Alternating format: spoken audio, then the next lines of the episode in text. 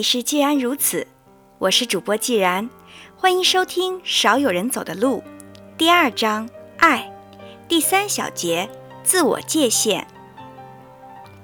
我说过，坠入情网通常只是个幻觉，却可以骗过大部分世人，使他们神魂颠倒。其中的原因是什么呢？这是因为坠入情网的感觉跟真正的相爱极为相似。真正的爱是自我完善的特殊体验，跟自我界限有着紧密的关联。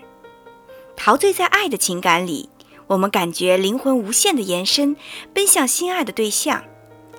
我们渴望给对方滋养，我们希望对方成长。被自我限定之外的对象吸引，迫使我们产生冲动，想把激情乃至生命献给对方。心理学家把这样的激情状态称为精神灌注。我们关注的对象正是我们所爱的人或者所爱的事物。倾心于自我界限以外的某个事物，就会使之占据我们的心灵。例如，有的人喜爱园艺事业，他爱他的花园，他从嗜好中得到无穷的满足感，园艺是他的一切。为了照顾好花园，他周末的早晨也不肯多休息。很早就起床去花园松土施肥，他甚至宁愿放弃外出旅行，宁可忽视他的妻子。为花园付出的精力之多，使他很快就成为这方面的专家。他了解土壤、肥料、根系、嫁接的知识，清楚花园的过去、现在和未来。他能够说出每株花草的特性、花园所处的地形、花园的优点和缺点等等。他的部分人格、经验和智慧与这个园艺事业融为了一体，对于园艺的爱和关注，极大的扩充了他的自我界限。对于某种事物长期的爱，使我们生活在精神灌注的境界里，自我界限开始延伸，延伸到一定程度就会归于消失，而我们的心智就会成熟，爱不断的释放，自我与世界的区别也越来越模糊。我们与外界的世界融为一体。随着坠入情网的彻底终结，我们一次又一次地产生狂喜。我们与所爱的对象真正的结合。也许它不比坠入情网的激情更加狂热，但它更加稳定和持久，也使我们更加满足和惬意。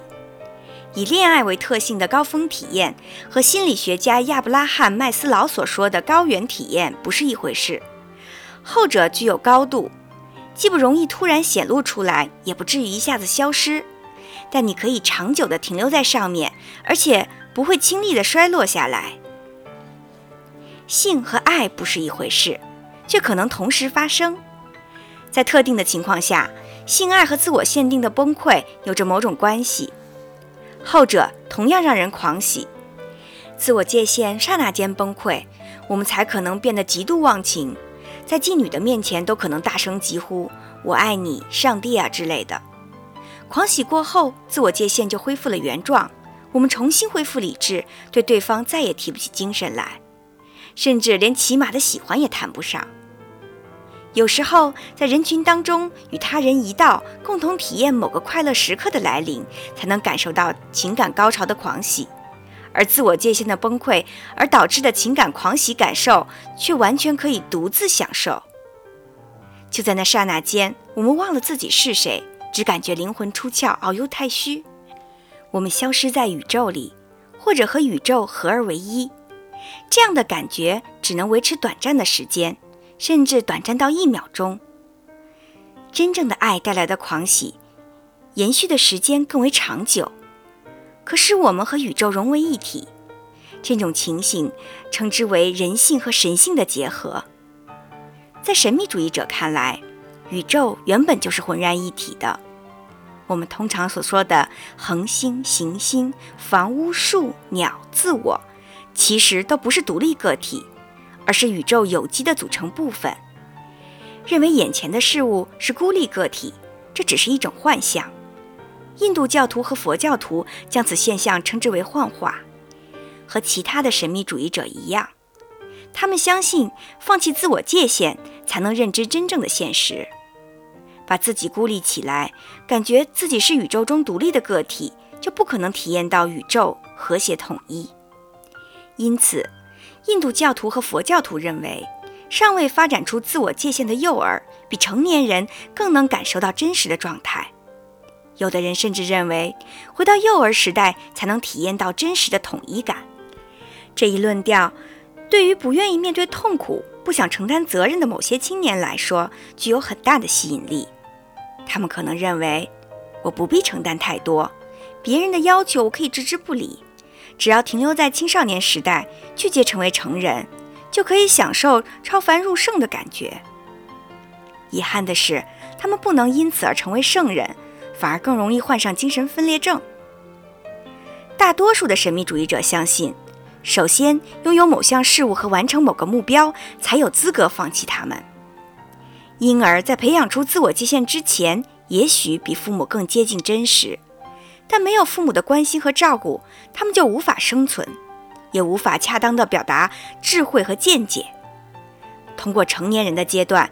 他们才可能达到至高的境界，体验到超凡的感觉。有的人认为，借助生理的性高潮或者服用迷幻类的药物，可以达到涅槃之境。实际上，那种境界绝非涅槃本身。想达到涅槃和永生的境界，获得神性的启发，我们就必须体验到什么是真正的爱，爱的感觉是什么，并且要为此付出艰辛的努力。在这个意义上。恋爱或者性交的自我界限暂时消失，可以使我们对对方做出承诺，而真正的爱可能由此产生。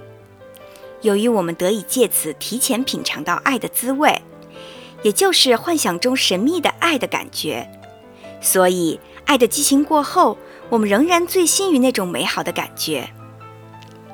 恋爱本身不是爱，坠入情网也不是爱。但它却是爱伟大而神奇的布局的一部分。今天的课就到这里，感谢大家收听，再见。